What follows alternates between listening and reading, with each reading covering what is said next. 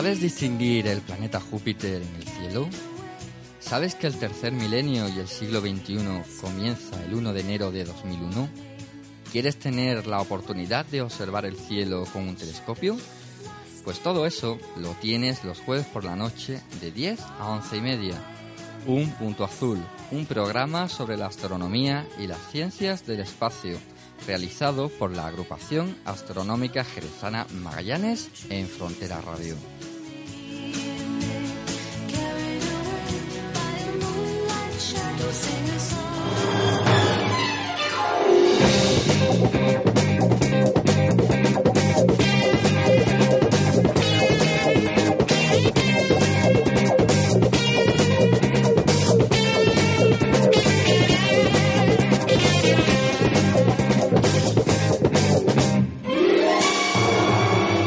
De Barry Moore.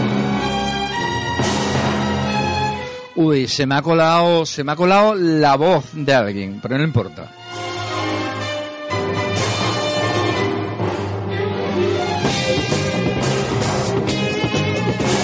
Buenas noches, bienvenidos, bienvenidas a la sintonía de la radio comunitaria de Jerez y a este programa Un Punto Azul. Programa dedicado a la astronomía y a la ciencia del espacio. Que voy a comenzar mandando. A ver, compañeros del estudio, por favor, no me deis la espalda. Poneros en los otros dos micrófonos. Ahí va, venga. Esta música, eh, ahora os preguntaré, corresponde a una serie que a mí me gustaba mucho en mi tiempo.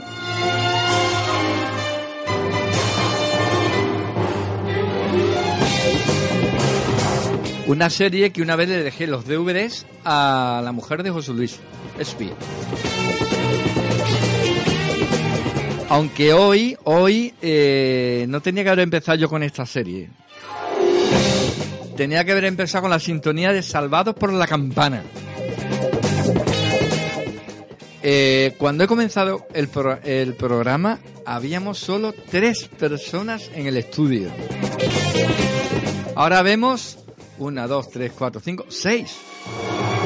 Es que nos gusta vivir al límite, ¿eh? nos gusta vivir en la frontera.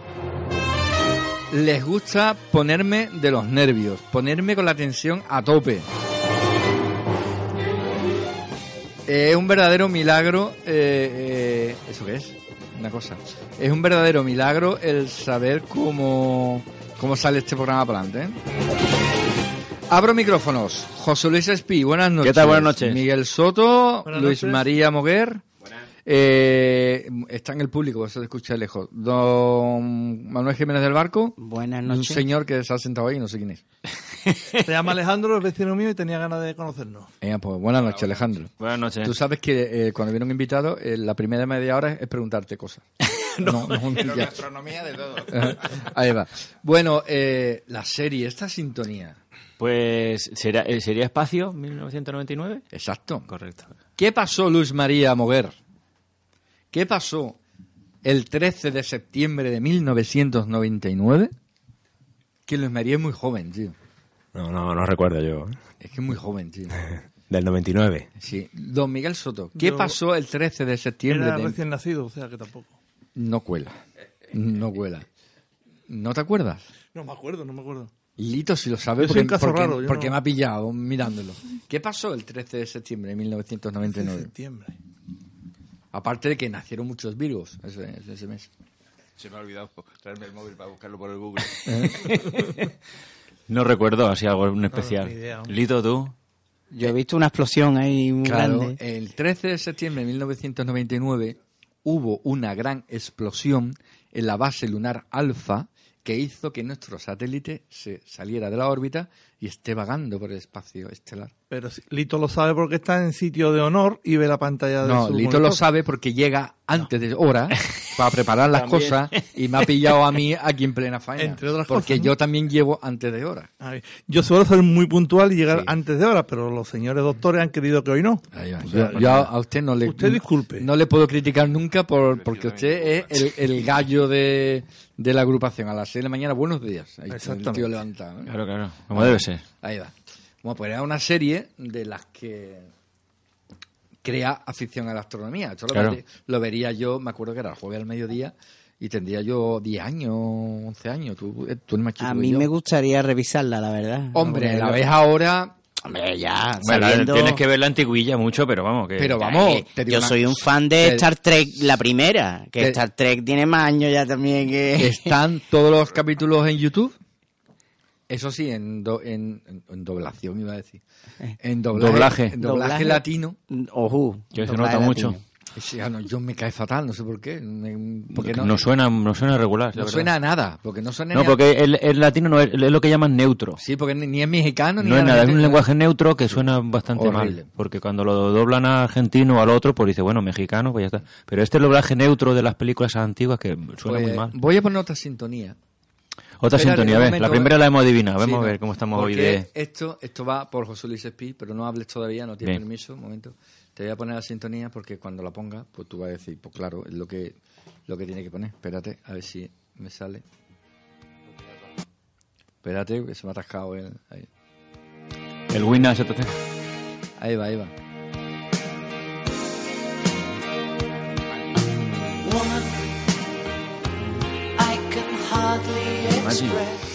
Eh, José Luis Espí quiere pedir perdón ¿eh? en nombre de toda esta nuestra agrupación. Cuéntanos. Pedir perdón, bueno, pedir perdón un poquito de disculpas por la semana, la semana pasada. Yo fui un poquito que- mamoncete. claro, que de repente nos sorprende nuestro querido director con una pregunta. Venga, eh, por 25 pesetas, ¿no? ¿Cómo era lo del Sí, 11? 25 Por 25 pesetas, pesetas, claro. nombre de científica famosa. De Oye, todo el mundo y de toda la historia. Lo y decimos las clásicas de Madame Curie y y nos quedamos, ¿esta cómo era? ¿Cómo era esta? ¿Cómo era? Y Oye, agobia, ¿eh? Agobia el cucú. y no salía ninguna, no salía. Y, y, oye, mira que hay científicas que hemos hablado muchas veces de ellas y demás. Con y nos tiempo quedamos, salen. nos quedamos atascados. Con pero, tiempo salen, pero... Y después, cuando ya cortamos y vamos para tomarnos la cenita y tal, dice, y esta no, ah, verdad, y esta tampoco. Total, que, Incluso, que eh, nos quedamos un poquito mm, bastante regular En el eh, podcast no la audiencia, no- pero no también, puesto. como le comentábamos ahora off the record, eh, usted y yo, pues mm, también te- mm, la audiencia se tiene que dar cuenta de que hay muchas cosas que no venimos preparadas y las soltamos. No, y además yo lo hice. que no está preparado, porque si él dice, a ver, no, nombres, de, nombres de científicas, y decimos aquí 200 del tirón, leídas, pues dice, oye, esto lo tienen preparado eh, eh, eh, perfectamente, pero no, fue como otras muchas que él nos, nos brinda. Lo- eh, lo tenemos mal acostumbrado, Claro. que pregunta a sopetón y le solemos responder Bien, bastante bien, bastante pero claro, bien, pero- llegamos... Llega un momento, oye, los tres aquí atascados, Pero esta- vamos a esta ver, ¿cómo era? ¿Cómo esto- era? Y nada, no salían. Esto es lo que le da frescura a la radio. Claro, sí, es, sí, es ¿no? una radio inmediata y que y, la- y tú sabes que miles de cosas no traemos ni te- papel ni nada, ni papeles por delante ni ¿Tú nada. te y- imaginas? Hola, buenas noches, vamos a hablar de astronomía. Hoy toca Plutón. Plutón es un planeta que está en... Claro, y venga de leer cosas, apenas leemos no- ninguno de los que traemos tema. Traemos un pequeño guion, cuando Miguel lo ha traído también lo su cervecita, o cuando Lito el suyo, tienes un pequeño guion y tú lo explicas a tu manera, sale mucho más Mi- fresco, mi- mucho mi- más pum, pum, mi- pum, leer, leer, leer, no... Miguel Soto que se ha traído la batería del coche para el móvil. ¿o qué? Eh, eh, Te lo he enseñado antes para que lo vieras. La batería del telescopio. Ah, ¿Ves? Es una no batería que esto si se le acaba ya en tres semanas, yo qué sé, ya... es Es que cómoda. he llegado tarde, con el móvil sin batería. O sea, todos los mm, cúmulos de cosas Es- que pueden eh, ocurrir me ha ocurrido. Cuando Es- se acumula todo, eh, es lo que pasa. Es cómoda. Es cómoda, es salvavidas. Eso sí. Porque te arranca el coche, que no es broma. Hombre, claro. ¿Y y ¿Se puede arrancar un coche? Y Jolín. un camión de los míos. Y, y, y una, y una... Esto que tiene aquí, de luces, de luz. Tiene una toma. Vaya, pues si, si arranca Escúchame, un coche si con arranca un un móvil, coche- que- te puede llevar un mes con el móvil enchufado. Tiene 58 amperios. Jolín. Eso te deja frito si te coge, si te coge bien. Sí, desde luego.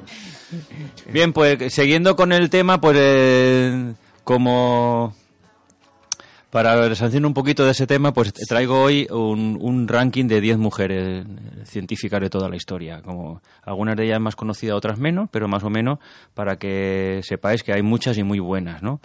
y que muchas de ellas tuvieron muchos problemas en su día de que no era la, era la autora de la cosa y el premio se lo daban a otro y cosas de ese tipo, ¿no? Como, como bien eh, comentamos la semana pasada, que, que así por encima lo de figuras ocultas, que por cierto, Lito la ha estado viendo. Sí, ya, ¿vale? ya la comentaremos ayer. otro día. Verla. Magnífica película, La ¿verdad? recomiendo, Figura Oculta, mm, peliculón.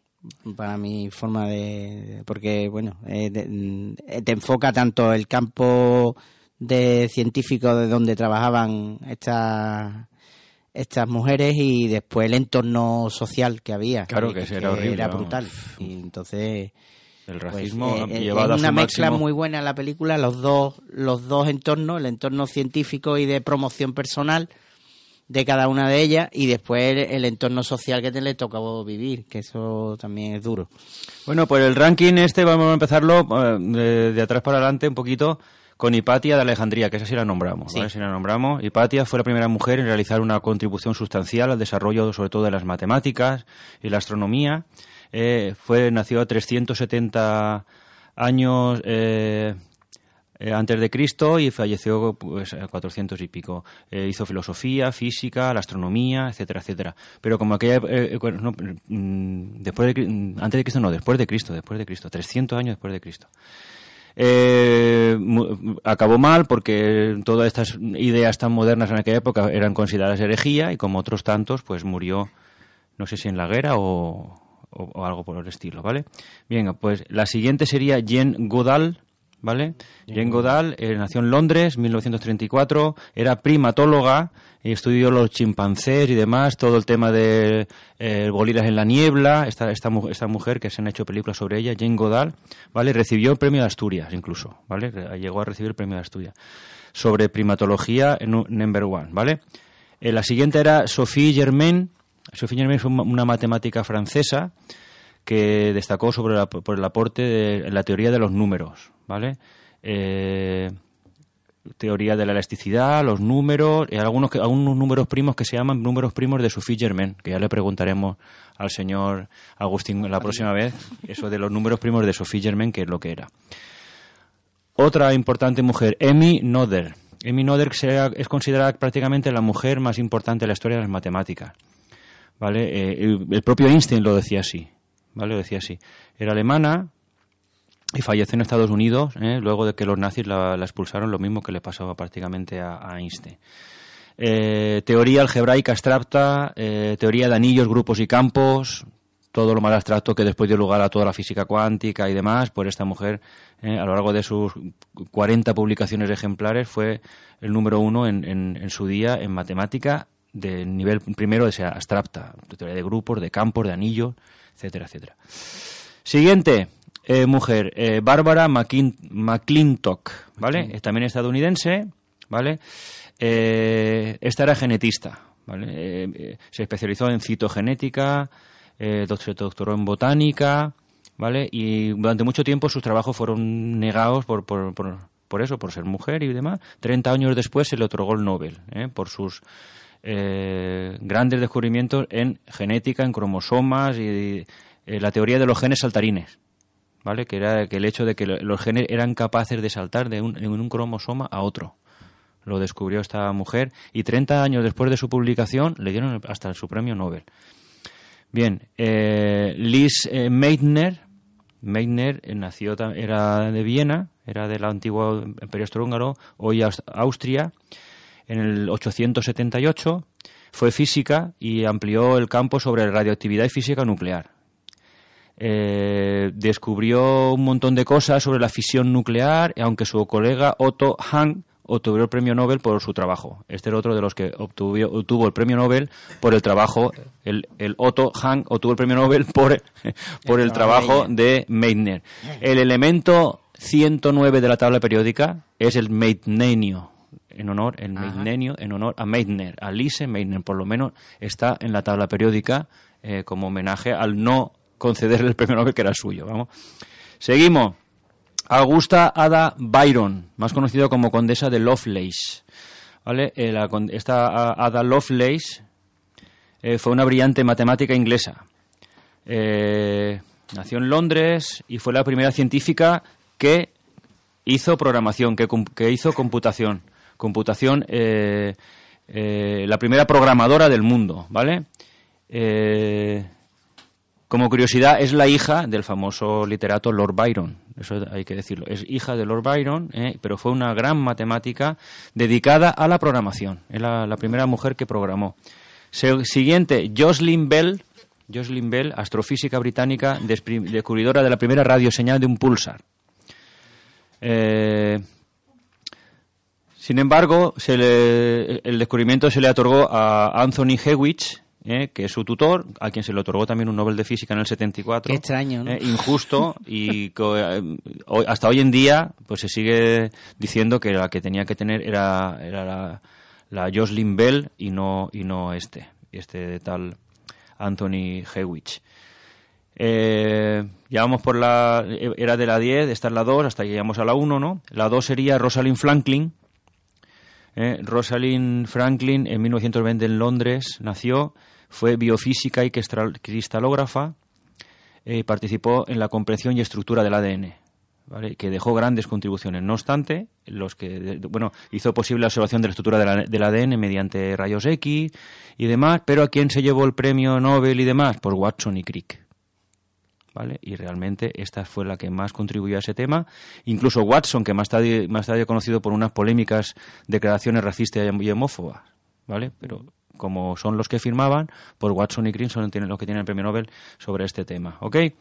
Y la número uno no puede ser otra que Madame Curie, ¿vale? Que, que la química y física polaca, de origen polaco, ¿eh? tomó el apellido de su marido, y lo conocemos todo como Marie Curie, eh, y ah, trabajó sobre la radioactividad, siendo la pionera en este ámbito, la única mujer y que recibir dos premios Nobel, uno de física y uno de química. Y hoy en día, 75 años después de su muerte, todavía no se pueden consultar sus papeles originales sin protección. Está todo radioactivo. Todo lo que, lo que había tocado esta, esta mujer, y vamos, le costó la vida, como todos sabemos, ¿no? Y hoy en día, si quieres trabajar con los papeles originales de Madame Curie, tienes que ponerte tu traje de, de protección y todo, porque está folio por folio radioactivo. Dígame. ¿Ella, ella era consciente? No, al principio no era, no era consciente. Ella eh, investigaba la radioactividad, ¿vale? Vio las leyes de la radioactividad, la desintegración de los núcleos, ya, pero no, no llegaban a ver lo dañino que era para la salud. No se protegían todavía ni nada. Y, y eso le llevó a, tantísima exposición y radiación, le llevó al, al cáncer y a, la, y a la muerte. Bueno, pues esto era un pequeño listado, como veis, algunas muy importantes, otras menos conocidas, pero grandes contribuidoras a la ciencia y hay muchísimas más que iremos trayendo poquito a poco en futuras entregas, ¿vale? Muy bien, tú, mm, Yo, tú yo había una- hecho lo mismo de- del, del papelito que hicimos la semana pasada. Pues me, me acordé de una eh, que no sabía si estaba diciendo correctamente el nombre. Lo consulté porque tengo aquí ordenado porque emito, soy el encargado de, de emitir a- a- en- online y verifiqué que sí, que, que había acertado el nombre pero con la casualidad de que era noticia, entonces no me dio tiempo después a comentarla, de que mm, estaba ya seguro de que, de que era la científica a la que yo me, me recordaba. Y, pero pensándolo bien, digo, le voy a dedicar un, Un cachito un de- cachito de- ya más decente porque, claro, eh, mm, es, estamos de casi de velatorio porque eh, murió el pasado día de Navidad, el, el 25 de diciembre del, 2000, del año pasado, del 2016. Eh, se trata de Vera Rubin. No sé si os suena. Eh, Vera Rubin, pues... De eh, hecho, lo, ha- lo han puesto en el... eh, Joaquín, te he dicho un poquito para. Eh, lo, nos lo han puesto en el podcast. ¿Cómo no habéis dicho el nombre de esta señora? eh, las cosas que Bueno. de no tenerlo preparado. Pero claro, al, al poner el nombre y comprobarlo, me salió enseguida y digo, uy, qué raro que salga tanto reciente. Y eh, claro, al ver Es por la, muerte fecha- que es reciente, claro. Claro, entonces era noticia, pero pues, desgraciadamente no lo sabía. eh, Pues bueno, os voy a dar un pincelada que es- yo creo que después de leer la biografía es la, eh, es la biografía típica de una mujer científica, de lo que han tenido que sufrir en, en- en el mundo este científico que era muy eh, machista y, y bueno, y que yo, yo creo que todavía sigue siéndolo, pero vamos, estamos arreglándolo. No, bueno, mm, Estamos arreglándolo. hoy a hacerle una noticia, no sé si la habréis leído. Es un periódico, yo solo, yo sigo muchos periódicos, pero este lo sigo especialmente. El Mundo Today. No sé si lo conocéis. Yo sí, pero en clave de Claro. humor. Pues la noticia de hoy se ha compartido mucho. A ustedes no os he visto compartir porque ustedes vivían en otro plano. ¿eh? Sí, estamos todavía... Eh, En el cuaternario de Internet todavía. dice, físicos comprueban que es imposible que dos tetas tiren más que dos carretas. Os aconsejo que lo busquéis y lo leáis porque O sea, todo un estudio completo. Sí, sí. Vaya, vaya. ya sabéis que el mundo today es el mundo Con today. estudios de campo y todo. Algunas veces lee uno noticias y dice, pero es del mundo today. No, no es del mundo today. Joder, pues lo parece. ¿no? Pero esta, eh, todos los físicos que tengo en Facebook están compartiéndolo, ¿no? Sobre todo porque como me los conozco a todos les hubiera encantado hacer este estudio. Hombre, No sé cómo lo habrán hecho. Bueno, pues dicho esto, buscarlo, el tema por ahí. Ajá, vale, vale. Y mm, saludamos al público que ha, ha- ha aumentado a doña muchacha esta que habla de cine. Doña Gloria, Gloria. de- de- de Gloria. cine en el grupo. en De el cine del grupo. grupo. Que por cierto, lo el otro día me equivoqué. Magallanes no es la única agrupación del mundo que tiene cuatro grupos de WhatsApp. ¿Ah, no? Tiene cinco. Ah, ¿tiene cinco? El de la directiva, ¿no? ¿No hay otro? Hay una de directiva, pero es una, una de eso de correo. ¿no? Bueno, bueno, entonces no sé si... No, ¿y de, WhatsApp también tenemos? Ah, Es verdad, es verdad. Tenemos un, un grupito. Buenas noches, Joaquín, que se ha incorporado. bueno, no sé. El Lenda ha vuelto. El Lenda. El Lenda Cari. O sea, una agrupación con cinco grupos de WhatsApp distintos. Encima que- quiere, quiere que nos metamos en Facebook, en Twitter, en Instagram. Sí, ya con el WhatsApp tenemos bastante. Es verdad. Que ya Sí, estamos, estamos sí. saturados. De- de- deja el teléfono un par de horas y te encuentras 248 mensajes. Un grupo. En un grupo. No lo decíamos, ¿eh? porque si no es que eso es un No, estaría todo el día pi, pi, pi, pi, pi. Un Hombre, yo, pero- yo ah- aprendí a silenciarlo. Sí, ¿verdad? Pero hay Sí, que lo tengo silenciado reconocer durante años. que de los 248 mensajes, 200 son de Sergio.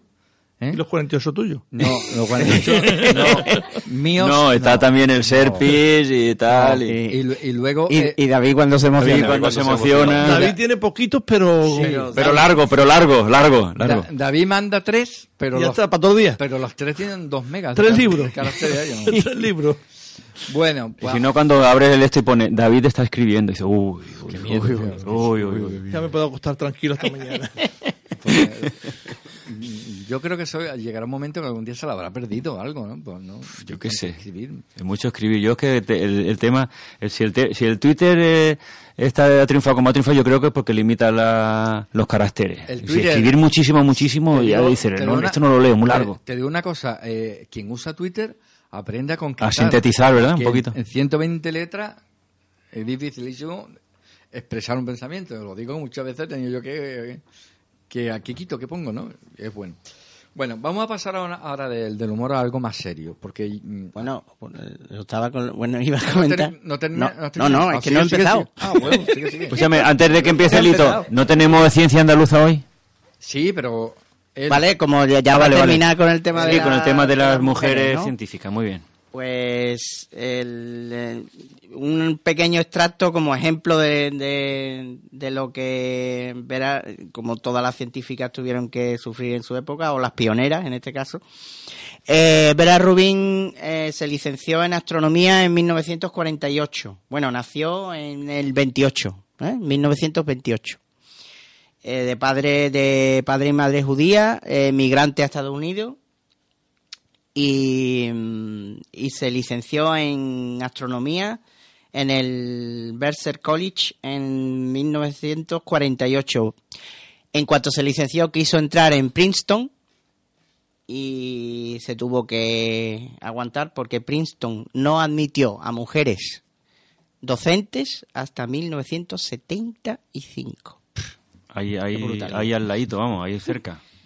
Eh, así que optó por su segunda opción, que fue Cornell, que tampoco es una la universidad de Cornell, tampoco está mal.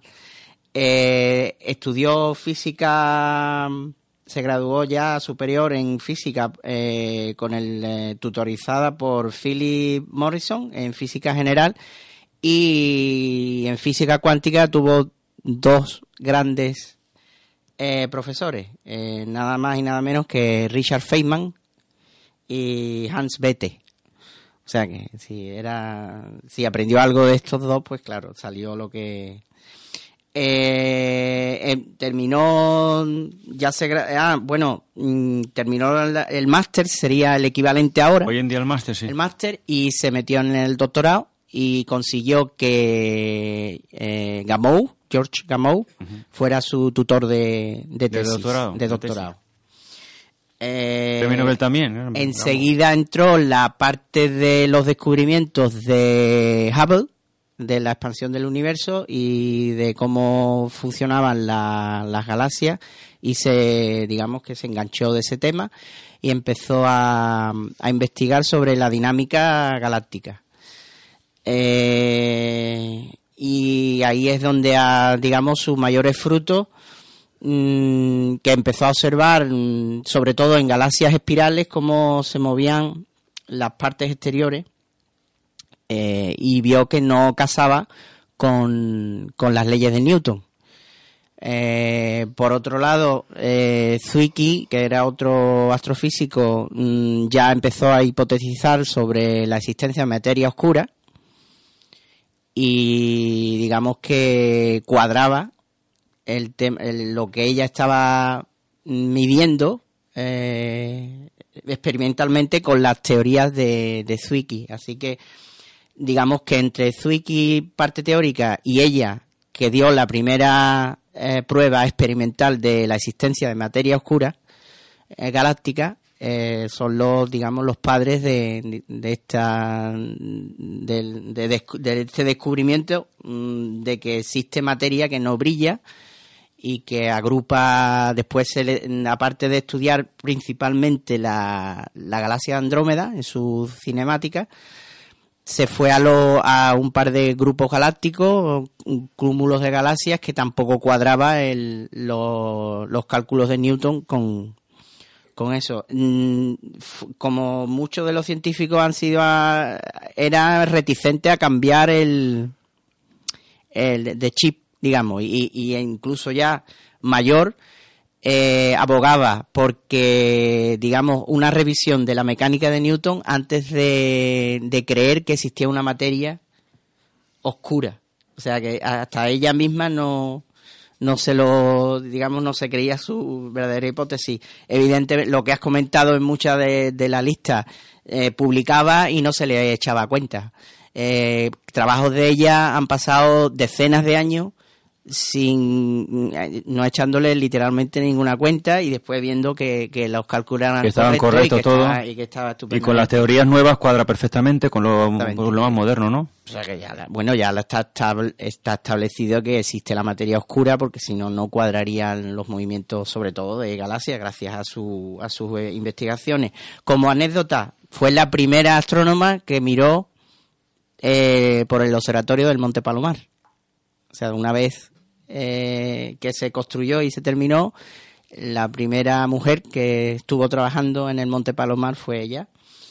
Y, os comento ya para terminar eh, los premios y distinciones para que veáis que, que es un peso pesado. Eh, medalla de oro de la Royal Astronomical Society, premio Weizmann de Women and Science, premio Gruber de Cosmología, medalla Bruce de la Astronomical Society del Pacific, eh, medalla James Gray de la Academia Nacional de Ciencias ah, y premio Richmond de Memorial, eh, Dickinson por la ciencia, galardonada tela y tela de, menciones y, y bueno, este es el legado que nos ha dejado, sobre todo en dinámica galáctica. Que, que ahora está de moda también, porque eh, muchos de los grupos de investigación españoles eh, están trabajando con la galaxia en Cármenes, en, en, o sea, en el En Instituto Cármenes. Astrofísico de, de Andalucía y el, el IAC, el de Canarias también. Así que sin estas primeras pioneras no, No, estaríamos estaríamos ahora- donde, donde estamos, claro. Bueno, pues esto sería, y en homenaje, pues que nos ha dejado hace poco, el, el día de Navidad de- del año pasado. Muy bien, pues Vamos a ver ahora, ¿tienes tú...? Sí, no... Hoy no eh, tendrás pregunta hoy, ¿no? No. Ay, qué susto. Bueno, sí, es una pregunta, pero vamos, una pregunta que no tenéis por qué saberla. Eh, os he estado preguntando por WhatsApp, pero claro, uno pregunta, hace la pregunta y luego llegan 700 mensajes. Después, y, y te la- Después- te la- muchas veces te la pierdes, me pasa también a mí vamos, continuamente. vamos a tener que hacer un punto azul news también, también un news, para noticia. noticias. No, es que eh, no es una noticia de astronomía, aunque sí tiene que ver un poco, porque claro, el, el planeta principal y favorito de todos Es el planeta Tierra. es el planeta Tierra. Y entonces a quien le gusta la astronomía, pues le gusta la geología y le gusta, por lo menos a mí, me gusta el mar y me gusta saber la geografía y me, me no, esos temas también nos gustan, ¿no? Yo creo que lo comparto con ustedes. Entonces, eh, hace una semana, y decía antes que un tema serio, porque la verdad que a mí me, me deja fuera de sitio, eh, aquí muy cerquita, en las playas de, los Caños de Meca, en Barbate, aparecía el cadáver de un chiquillo marroquí cruzando el estrecho. No sé si era marroquí, del Macré, vamos. Y como igual que Dylan en, el Dylan en, en Grecia, pues aquí lo pasa que no hubo fotos. Hubo un follón porque lo, lo descubrieron un viernes, no entramos un lunes. Total, que la criatura apareció muerta ahí en la playa. Con seis añitos, una barbaridad. Y eso pues te deja rayado, ¿no? Pero es que eso hará unas tres semanas así. Y esta semana aparece el cadáver de la madre y aparece en Argelia. Con lo cual yo me quedo totalmente rayado también, ¿no? pero pensando, joder, Argelia. Y os pregunto, mm, ¿por qué creéis? Porque yo lo he preguntado, me he enterado por qué, porque yo no lo sabía. ¿Por qué creéis que, que- que puede aparecer un... eh, si van en el mismo barco y naufragan juntos, ¿cómo puede aparecer un cadáver en Barbate y el otro en Argelia? Las corrientes del estrecho, ¿no? Son fuertes Exacto, y, exacto, las corrientes. cambian en función de... Pero yo decía, pero bueno, pero eso es como un remolino y tal. Y no, y mi director es capitán de, de la Marina. Se lo pregunté y dice, eso es muy fácil. Dice, eh, en, el, en el estrecho hay corrientes, las corrientes tienen que ver con las temperaturas, con la salinidad, con las mareas de Tarifa, depende. Y dice, y también... Aquí hay alguien que sabe mucho de mareas. Ah, Exacto, aquel señor. Provisto tarifa es la clave en, en el estrecho, la marea cuando entra, cuando sale, total, me estuvo explicando. Pero dice, el- eh, ahí lo que, lo que hace la diferencia es el peso del cadáver. La madre pesa más y se va a una profundidad y el niño pesa menos y se va a otra. Y cada uno ha entrado en una corriente, a uno lo ha lanzado para el barbate y a otro lo ha lanzado para... Así es. O sea, eh, Es tú- una explicación completamente Eh, claro, perfecta. Sí, no, Según la profundidad, una, una corriente va en Exacto. dirección Atlántico-Mediterráneo Exacto, exacto. y la otra va Mediterráneo-Atlántico. Entonces depende de, de, de la línea del, de la, del nivel de flotación, este más alto o más bajo, Mm. puede ir hacia la izquierda o a la derecha de- del estrecho. Cuando, Literalmente, vamos. Cuando la batalla de Trafalgar, que fue en el mismo sitio donde apareció el niño, eh, los cadáveres llegaron a San Lucas, flotando. Claro. Y si ya le suma, si es Claro. superficial, el, el cuerpo ya está Claro. flotando, porque mm, yo no sé, vamos, yo no De veo bar- de mucho Barbate- CSI, no lo sé, pero hay unas horas de la muerte en el que está sumergido, pero después flota. Sí, porque En se hincha o no sé eh, qué, sí. tal, sí. Eh, Si le pilla los días de levantera o de poniente fuerte en el estrecho, pues irá a una dirección y mientras que está sumergido, dependerá a la profundidad a la que está, irá para, para el mismo viento, digamos, reinante o, o incluso puede ir al En contrario. sentido contrario. Pero curioso, que casi siempre que yo escucho que alguien se ahoga en la parte de Barbate y tal, lo buscan por, por Rota, Chipión, por Rota, Hombre, tendrá, eh, dentro de ese caos, mm, mm, Sí, sí, sí, ese caos, digamos, es, de- depende de la profundidad, pero una vez que ya sabes la profundidad, ya sabrías dónde buscar. Porque eso está más o menos ya... sabe- saben, saben buscarlo. sí, sí, sí, saben, saben. Y saben cuándo va a aparecer, cuándo ha desaparecido tal fecha, pues para tal fecha aparece y, y no se equivocan. ¿eh? En fin, cosas que pasan. Eh, en cuanto a ciencia andaluza, esta semana está flojita, pero hay una cosa que estoy investigándola, no me ha llegado la respuesta, he tenido un problema en la web que me está pidiendo Joaquín, porque Joaquín, como es técnico de web, está echando un ojo. Esto me pasa por enlazar a sitios que no debo. Me tengo que bajar la, la foto, no enlazarla.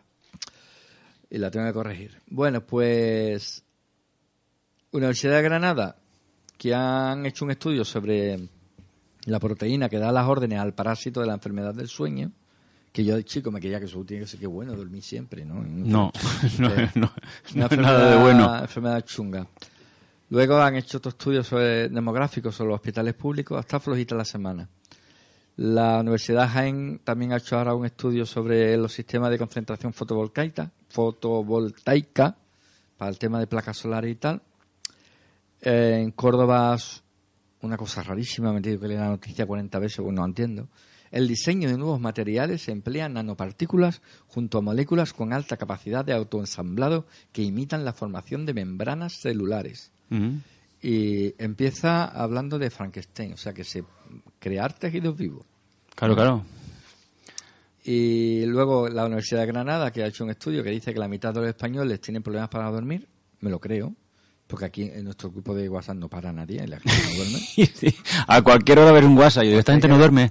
Y aquí está el reto, porque he intentado averiguarlo, yo no sé si ustedes lo sabréis. Investigadores de la UCA están haciendo un estudio arqueológico de pinturas rupestres en Castellar, en la Cueva de las Estrellas. ¿Sabíais ustedes que aquí en Cádiz había una cueva llamada Cueva de las Estrellas? Pues no, me estoy enterando ahora. Pues yo me estoy Sé enterando que hay ahora. tema rupestre y tal, pero la cueva de las Bueno, estrellas. pues son las primeras manos eh, en- en- que han descubierto el, el más, meri- más meridional. En piedra, ¿no? En- En piedra más meridional en Europa. ¿eh? Y entonces le pasa la pregunta a una prima mía, que es profesora de historia en la Universidad de Cádiz, pero de historia contemporánea. Digo, busca a tus compañeros de prehistoria y a ver si alguien me da la, el por qué se llama aquello Cueva de las Estrellas. Porque al- al- algún Alguno, algún por qué tiene que haber, sí. algún mo- motivo tiene que tener, ¿no? Pues por mi parte yo he terminado. Eh, eh, ¿Traéis más temas o Yo tengo una o- o cuestión de meteorito. Ah, no, perdona, se me ha olvidado una cosa. Había una cosa de electrónica de placas. Claro, a raíz de la a raíz de, de las mareas, de las corrientes y tal, creo que fue Sergio o Luciano, uno de los dos. Es que como hablan los dos a la vez me confundo, ya no sé yo quién está hablando de los dos. Y, y Luciano, como te habla una especie de vasco mezclado con un castellano ahí, es complicado entenderlo. Eh, ¿Hay tectónica de placa en otros planetas, aparte de la Tierra? Sí, en Io, por ejemplo, el satélite de Júpiter. Encelado también tiene... El plan, ¿Cómo se llama? Encelado el satélite de Saturno. ¿Pero cómo se llama? ¿Celado? En, encelado. En, encelado. Encelado. Encelado. Es tectónica de placas de hielo, porque allí lo que hay es hielo. Bueno, y, y- Porque eh, tiene un océano, se supone. Claro. No se ha llegado a, no se ha demostrado porque no ha llegado ninguna sonda a perforar la capa de hielo y ver si, si abajo hay líquido. Todavía, o sea, lo que ha dicho Lito es lo que teníamos más o menos investigado, pero date cuenta que para que haya tectónica de placas tiene que haber dos cosas. Un núcleo con mucha energía, un núcleo muy caliente con mucha energía, y una parte exterior ¿eh? que esté que sea menos densa que la interior y flote sobre ella. Es decir, como ocurre en la Tierra. En la Tierra, porque hay tectónica de placas? Porque tenemos, de- en un principio la Tierra era una bola de, de, de calor y de, y de incandescente prácticamente, y entonces se fue enfriando, pero adentro tiene todavía un núcleo muy, muy potente, ¿vale? Y la parte de fuera que se enfrió es la corteza, y la corteza está flotando sobre el manto, que el manto es semilíquido, Yo lo he visto eso en una película, se llama El Núcleo. el núcleo, sí. Eh, entonces el manto es, es, es fluido, está muy caliente es- y es fluido, hay mucha presión y mucha temperatura. Mala, y esas mala. corrientes de convección que se forman allí, como todos los flu como en todos los fluidos, hace que, el- que, es- que esas placas enormes y rocosas se muevan. Al moverse, pues es la tectónica de placas, la- el movimiento de, la- de las placas. Ha dicho que el núcleo de la película es mala, mala, mala. Sí, mala, mala, mala. He dicho mala, mala, pero me faltaba la Eh, última eh, mala. Edison, No, eh, no, mala, pa- mala, mala. para mí no, ¿eh? A, a Interestelar no llega, ¿no? Para mí no, no. No, es mucho, es, es mucho, lo interestelar es, vamos, es, es, es siete Oscar al lado de aquella. Interestelar está en otro plano. ¿no? En otro plano, eh, Estamos científico. de- Ese va para arriba y el otro va para abajo. Es un plano diferente. Pues premio para el caballero. Bueno, eh, tengo una noticia aquí que yo no sé si... Hombre, la- yo, tú me dices, ¿vamos a ver el núcleo o interestelar? Yo veo interestelar ah, del tirón Pues- ahora. Pues yo veo el núcleo. Pues yo no. A Yo no vería me- interestelar a mí no otra me- vez. No me disgustó tanto el núcleo. No, no, Al- ni a mí, ¿eh? Yo, al- yo soy de, yo estoy últimamente muy emparejado con mi amigo. Yo vería otra vez y yo me iría con Alfonso a ver interestelar otra vez, ¿verdad? algún día, algún a- día le Hilary Swank me gusta mucho. algún día le pasará como a Saulo de Tarso, verá la luz y se caerá del caballo Sí, sí, y sí. Qué bonita Y Interestelar. fundaré una, una religión nueva. Mira, si la funda, he, vi- he visto la luz. si la funda te no, que dan, estaba, te dan, no suben- que estaba ya, te dan subvenciones, ¿eh? no que estaba ya pobrecito mío. Eh, tengo una noticia que yo, me- yo, no, yo es que me he enterado y pues, la, la comento. Yo no, es que ni os la he dicho, a lo mejor la habéis, la habéis comentado alguna vez, pero yo me he enterado. Es que de este mes. ¿Sabéis algo de los gemelos que fueron a la estación espacial? ¿Habéis enterado de algo? Que ya no son tan gemelos, es lo que he leído yo por ahí. Exacto, tío. A ver, comenta. ¿Has leído tú algo? Yo no he Eh, leído nada de eso. Noticia. estoy Tema de los gemelos de Einstein y tal, de No, relatividad, no, no, no, ¿cómo? espérate, Voy a poner las gafas. Voy a poner las Ahora uno, uno más viejo que el otro. Por eso digo. Vamos a ver. Es que de- estoy leyendo la, la vanguardia, que luego se, enfren- se enfadan y te dice, si usted no quita el adblock, se va a hundir el mundo y se parte el universo, quita el. Pero es que no te dejan leer el periódico, la publicidad. Chiquillo, ponerme la publicidad al lado, no en medio. Bueno, el titular. Los gemelos astronautas ya no son idénticos tras un año en el espacio. La NASA mandó a uno a la estación espacial para compararlo con su hermano. Para comparar con su hermano. Anda que está bien escrito el titular, macho. Va a tener que mandar Alberto tú allí a... Los cambios Claro, sufridos en el cuerpo a largo plazo. ¿eh? Que- Total, que ha mandado unos... Uno a la estación y otro aquí, Y otro aquí. en la Tierra, ¿no? Como muchos recordarán, yo no lo recordaba porque no lo sabía. La NASA recientemente realizó un experimento que consistía en intentar averiguar cómo afectaban los viajes espaciales de larga duración en los astronautas. Para ello tomaron como referencia a los gemelos Scott y Mark Kelly. El primero permaneció 340 días entre 2015 y 2016 en la Estación Espacial Internacional, mientras su hermano seguía en la Tierra. El pasado marzo, Scott Kelly regresó de su aventura espacial 5 centímetros más alto. Ojo al dato.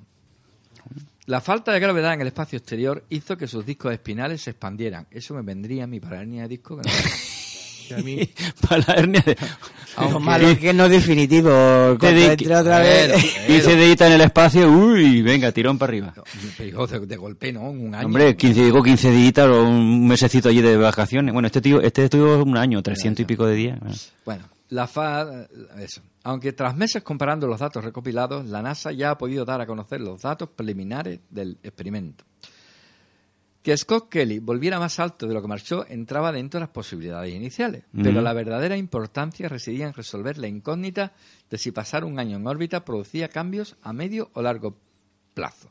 Y ahora empieza el problema, porque la revista Nature, Nature, Nature, Na- yo que sé cómo decirla, Nature, ¿no? Sí, Nature. Nature. Ha publicado este avance de los datos y ha intentado aclarar en qué consisten los cambios. El tema está tan verde que el director de los análisis, de los análisis Christopher Mason, como ustedes sabéis, dijo que los descubrimientos están tan frescos que algunos mm, acababan de salir. Total. Bla, bla, bla, bla, bla. Pero Yo creo que yo creo que este tema es un tema que tenía que, que tenía que venir el doctor a hablar de él, Sí, sí, que está aquí, que lo sé que está aquí. Doctor, por favor, acuda usted el próximo jueves aquí a, a, a la radio. Por, ese- por el momento se sabe que hay alteraciones conductuales y fisiológicas en Scott.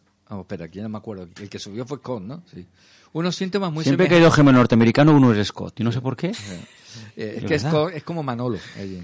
Dice, unos síntomas muy semejantes a los que suele causar el estrés, pero mm, de forma más acentuada.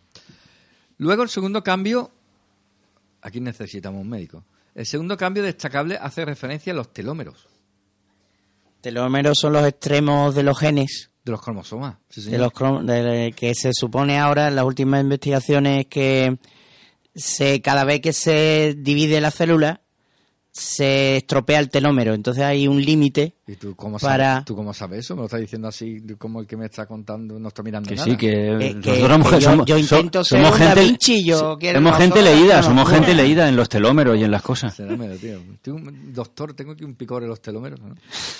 bueno, pues en los telómeros... No, eh, sería, doctor, los telómeros no se me Eh, replican bien. bueno que si no si digo alguna burrada a los, los biólogos y médicos de Polito, verdad que me perdonen Doctor, pero- los telómeros, los telómeros no se me replican bien. ¿Qué puedo hacer? Bueno, pues por lo visto le ha afectado a los, tem- a los telómeros y también ha habido cambios en la presencia de diferentes bacterias intestinales, vaya aquellas que ayudan a la digestión. Y bueno, eso es por la comida basura de la estación espacial La comida Ah, liofilizada, eh, eh, pero es, exactamente. Bueno, pues que sepáis que yo creo que este estudio merece un seguimiento. Sí, sí. Porque a ver si dentro de un, un par de meses están los dos iguales de alto otra vez. Que pare- parece, Parece una tontería, pero un viaje a Marte depende de lo que salga de aquí. ¿no? Hombre, todas, todas esas cosas, por, por eso, por eso el tema de mandar unos gemelos, porque es la mejor forma de comparar dos personas idénticas, Bueno, prácticamente. como va a Marte y voluntarios, también poco. Sí, sí, sí. Vamos, se llenaría aquello en dos días. Eh, Lito, eh, Dígame. quedan casi dos horas para que se estrelle el meteorito, con un horario español. Según horario Nada, peninsular. pues salgan a la calle con el móvil y, y hagan una buena toma. Una bonita captura. ¿no? Horario peninsular, perdón a los canarios. ¿eh? Eh, eso por un lado. Otra noticia que he estado leyendo esta semana y que no he comentado, la he leído hoy, me, me ha hecho mucha gracia. Es en Islandia que han tenido que mm, actualizar las leyes de tráfico a los turistas por los frenazos en seco que dan cuando ven las auroras boreales. ¡Para! Escucha, Y se bajan del coche, ¿no? Exacto, se bajan de golpe. ¡Ah, Es que nunca la he visto hacerle fotos. ¡Bum! Porrazo. Y los irlandeses están un poco hartos ya. ¿Eh? Pues, otra noticia cosas más raras. Legislar los frenazos. Eh, son Bueno, bonitas no. Son pero bonitas, vamos. pero ah, échate a un lado a la cunetita y yo qué sé. Sí, pero es que tú piensas, ¿No? que, eh, ¿eso cuánto dura una aurora? Eso No, eso de toda la noche No, prácticamente. eso, eso se ve, eso no es como Instantáneo. un bólido que si, si no lo ves te lo pierdes. De hecho, se, Son horas. lo que ponen. Sí, sí, sí. De horas, horas. Horas. O sea que te pu- puedes buscar un aparcamiento tranquilamente o dejarlo. Montar el trípode, la, la Star Adventure y, y ponerlo todo en marcha. Bueno, meteorito. Meteolito. Pues eh, ahí ha salido otra pseudo pregunta que yo me la tomé en cuanto hay alguna duda, digo, pues esta para la sección. Eh, yo me la apropio. Eh, pusieron en el grupo, no recuerdo mal, del punto azul, creo que fue, ¿no? De los tantos que tenemos. Sí, no sé, si eh, el punto azul, el turbio, el otro, no sé. eh, fotos de arcoiris, Mm. muy bonitas. Y, y, Ah, ah, el arco blanco, ¿no? y di- y digo, bueno, pues ya a propósito, pues hablo de, de este meteoro tan bonito que tenemos en, en la Tierra. Eh, me preguntaron si era falsa la... Si podría ser un fake, ¿no? Un- una falsa la Sí, como la foto está- estuviera trucada. Yo la vi bastante real, la verdad. Eh, lo que dije por el WhatsApp le veía perfectamente. Lo, lo chulo de la de esta peli- eh, imagen es que se veía el arco iris primario en completo, circular, desde de horizonte a horizonte. Que eso ya de por sí es bonito, porque normalmente se ve un trozo. Trocito, sí. Un trocito. Verlo entero hay que tener eh, suerte, digamos, o, o estar en la posición adecuada y que te llueva el diámetro de gota y de y estar sobre todo en la posición adecuada. Eh, pero también es que se veía el secundario, una gran parte del secundario. Y dije también que se ve, que se apreciaba la banda de Alejandro. Oscura, Alejandro. Eh, ¿Y eso qué es? ¿La banda de Alejandro? Pues sí. Eh, así que aprovecho. Digo, bueno, pues el, el arco iris es un fenómeno que se da por el, el- primer científico que lo estudió fue Newton, que es el que descubrió que la luz blanca, que es composición de colores, al, eh, al pasar mm, por, por sustancias que tengan índices de refracción diferentes, eh, en este caso el agua, con el aire, eh, lo que hace el agua en este caso es separar las longitudes de onda de una luz blanca que es composición de todos los colores, cuando sale de la gota mm, ya está separada porque el índice de refracción, el ángulo con que se desvía la gota, cada color es ligeramente diferente. Entonces ya de una luz blanca aparecen una franja, cada una con su longitud de onda, del rojo hasta el violeta. Eh, ¿Por qué aparece el primer arco iris? Pues el primer arco iris es que en la gotita de agua, en la luz del sol entra, se refracta primero, refracción es que se dobla, la línea, la luz sigue una línea recta, pero cuando pasa a un medio distinto, se tuerce, digamos, para que lo entendáis. Se refracta. Se refracta una vez de pasar del aire al agua, adentro de la gota. Dentro de la gota se refleja, hay una reflexión. De esa reflexión manda, digamos, el rayo a, a otra posición de- del límite de la gota y sale refractado otra vez desde el agua hacia la- el aire. Está con una, dos refracciones y una reflexión, Interna. se forma, reflexión interna, se forma el arco iris primario. Y si hay dos reflexiones internas dentro de la gota, o sea, primero entra la luz dentro de la gota, hay dos reflexiones internas y vuelve a salir, el ángulo con el que sale la luz es ligeramente diferente y, y, eh, en este caso es un poco más abierto. Y aparece otro arco iris que es el arco iris secundario. Que por cierto está completamente invertido en colores. ¿no? Por haber, por tener dos reflexiones internas, los colores se invierten. Y entonces el arco iris primario va eh, del rojo al violeta al más externo y el secundario es el violeta al interno Al y rojo. el rojo es el más externo. En medio, eh, a propósito, bueno, ya eh, más o menos a- el, la primera, el arco iris primario se produce a un ángulo de reflexión de unos 42 grados, ¿vale? Y el secundario se forma a 50 grados. Esa apertura angular deja una banda Entre los dos. entre los dos. El arco iris secundario es siempre más amplio, más, está más alto, a 50 grados, el otro está a 42. También hay que, también hay que decir que como re- sufre una, ref- una reflexión más, es más débil, es, mucho más difícil de ver, eso mucho más difícil de ver. sí, ¿vale? Claro, por eso normalmente si vemos, eh, Normalmente el primario normalmente vemos debido a que es muy difícil tener las condiciones para ver todo el arco iris completo, mm, nos solemos ver parte del arco iris primario. Si tenemos mucha suerte, vemos el arco iris completo, el, el semicírculo del arco iris primario. Y si ya es un día de escándalo y te has colocado en su sitio, ves parte, como dice José Luis, del o parte o el o incluso entero, el segundo, el secundario, pero siempre más débil. El secundario, por esa reflexión, segunda reflexión interna, eh, es más débil. Eh, la banda de Alejandro, esa que hay oscura entre los dos, pues es que es una banda en la que la luz se absorbe, eh, em- em- se favorece la absorción interna de, la luz y entonces digamos que en ese rango de ángulos entre 42 y 50 el- la gota rebota poca luz. Entonces da la apariencia del cielo más oscuro entre los dos eh, arcoíris. Si te vas fuera de donde estás viendo el arco iris, el cielo puede tener un color. Normalmente esto se da con días de, de tormentas nublados, con, con el fondo gris de las nubes, sobre todo en cumulonimbos y todo esto. Eh, el- que eso favorece, porque si fuera el cielo celeste, es, eh, sería más complicado ver el, el arco iris. Pero si ya tienes un fondo grisáceo por la nube esta eh, gris del- de, tormenta, mm, eh, te puedes dar un Contrasta bastante más. contraste muy bueno y eso favore- favorecería ver el secundario, que es el más difícil. Así que yo vi esa foto completamente normal y bueno, ya he aprovechado y Pero he comentado gente- el tema de... Cuando ve dos, parece que ha habido un truco, lo que sea, ¿no? y, y el secundario está siempre ahí, lo que pasa Sí, es que sí. es muy difícil de ver porque es mucho más débil, pero... Eh, comenté en el grupo que un compañero nuestro, Aurelio, no sé si te acuerdas, que estudió conmigo Sí. eh, y fue de la agrupación, un proyecto que tuvo en no sé si fue en la facultad o fue ya siendo profesor, que es profesor de secundaria con sus alumnos, hizo un experimento para reproducir un arco iris En laboratorio, en laboratorio y, lle- y llegó a, a ver el arco iris terciario, el de, dos, el de tres reflexiones internas.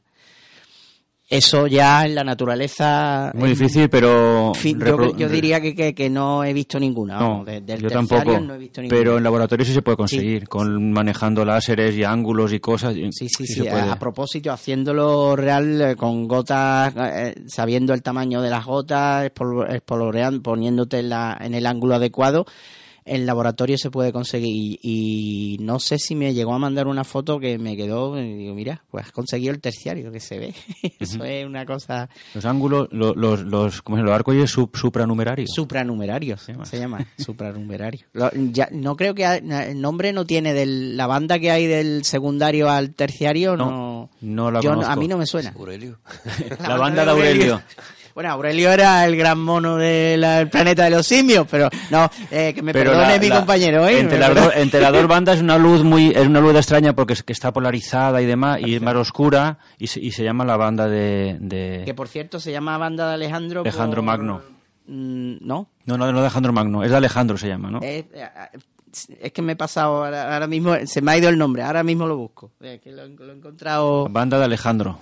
Lo que no sé yo eh, exactamente el nombre de dónde le viene. Yo sí sé que se llamaba de, de Alejandro. Será Alejandro Magno. Y que está invertido. Yo creía que era en principio que era de Alejandro Magno. No creo que sea de Alejandro. Alejandro Sanz. De Alejandro Sanz. De Alejandro, el vecino de, de Miguel. No sé por qué a mí me da que va a tener un apellido ruso. Sí, No, es lo que a mí me da. Alejandre Busarkov. No. Alexander. bueno, mira, eh, quedan, Pues yo creo, yo, yo pensaba que era el Magno también. quedan cinco minutos. Sí. Ya, ya que estamos hablando de arcoíris, pues no nos da tiempo más cosas. Eh, Eh, el, el Alejandro era Alejandro de Afrodistas, Griego, casi. Casi. del 200 antes de Cristo. el hijo de Afrodita, ¿no? Afrodistas. Ah, No sé si es una errata, pero bueno, la de Afrodita no creo. no tuvo hijos. hijo, hijo de una diosa, humanos, pues no. humanos. Sí, sí tenían hijos a punta de pala, hombre. Sí, sí, pero Los dioses antiguos, vamos, eran arranca- totalmente... le arrancaban las cabezas después. Eso es. Era una casquivana. Eh, eh, que quedan cinco minutitos y, y Lito, por 25 pesetas cada una. Anda, ya vamos a empezar. Oh. Eh, Ojo. no, no, esto es fácil, porque yo, yo- yo- incluso yo lo he hecho de pequeño. Decirme maneras de hacer un arco iris en casa Ah, o en el colegio. Son un profesor, un maestro, y dice, vamos a hacer el arco iris. pues mira, un, un prisma transparente, pasar luz blanca por un prisma. Eso es un prisma que lo que- Lo que hizo Newton. toda, la, de toda la vida, lo que hizo Newton. Pero un Regala prisma, macetas. un prisma que lo que es. Eh, Eso tiene la ventaja de ver si tienes termómetro, puedes poner el termómetro fuera del rojo y, Pero que ahí y se obs- calienta y más. observar que se calienta. Pero que- es un prisma. no hay color, hay un radiación. prisma es un, un cristal en forma de triángulo. ¿Y eso dónde se compra? ¿En los chinos? ¿Dónde se compra eso? Un prisma, que parece que todo el mundo tiene un prisma. Yo no tengo un prisma. Los prismáticos los puedes tener. En los prismáticos hay prismas. Pero no, no lo- ahí no lo voy a abrir yo.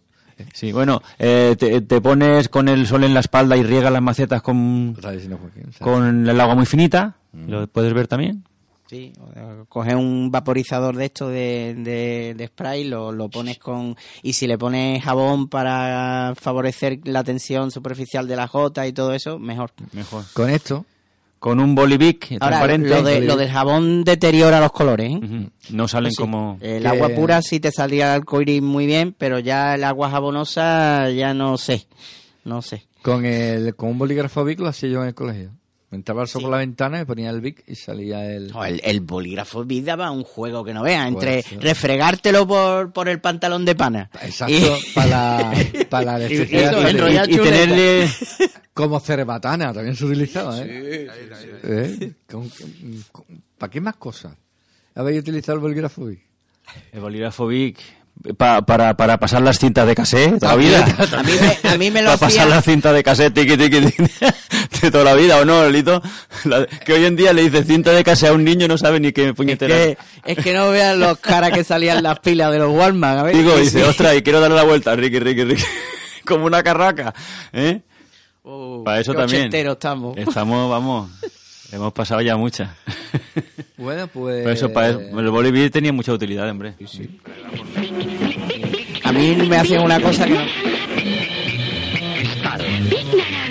Cristal, dos escrituras a elegir. Big Naranja escribe fino. Cristal escribe normal. Big Naranja. Cristal. Dos escrituras a elegir. Big, big, big, big, big. Figuras ocultas. ¿Sabéis Ah, eso cuánto... lo ha dicho Lito, que, que, eh, lo ha visto también esta semana. ¿Sabéis cuánto costaban los bolígrafos Bic en sus días? 35 pesetas. ¿Eso cuánto euros es? ¿Cuántos euros son? No, pero entonces 35 pesetas eran 35 pesetas, ¿eh? Sí, que te daban eran- 100 pesetas para el domingo. Ahora sí, ¿eh? de los dos, el que daba más juego es el cristal. Sí, sí. porque el naranja, aparte de que escribía muy fino y, y dejaba la bolita se atascaba mucho, no valía para las chuletas porque era naranja. Eh, yo creo que no, no hacía electricidad estática También como el de plástico. como el de plástico, así que no era lo mismo. ¿eh? El Big naranja escribe fino, Big cristal escribe normal. Nos quedamos con el normal, ¿no? Y además yo, yo no decía que... Eso lo diréis ustedes. Yo decía que era magia. Yo decía que eso era magia, tío. Era magia. La, la física a veces parece magia. Claro, sí. Cuando entras en lo desconocido te parece magia. Después Que nos vamos hasta... ya- Hasta el jueves que viene. que viene. Que ¿eh? todavía es febrero, ¿no? Sí. Ya siguiente Sí, no. Oye, Lito, ¿qué tiempo va a ser para el puente de febrero? Para el puente, eh, bueno, el puente es... Parece que, bueno, yo... mm, Ya el tema de las borrascas atlánticas parece que va Que a me, pasar por me- arriba. me tengo que ir a Almería, ¿qué hago? ¿Me voy en tren o me voy en coche? Para que no me coja lluvia, que no me, no me gusta conducir con lluvia. No, parece que no, que no va a haber lluvia. Si llueve, te para. No, pero el, jueves que viene, que es 23, ya tendremos una previsión mucho más exacta. Que Pero es que he visto una- pilla, no es muy, demasiado lejos. Hay una página en internet cuyo nombre no voy a decir que pone previsión a 15 días.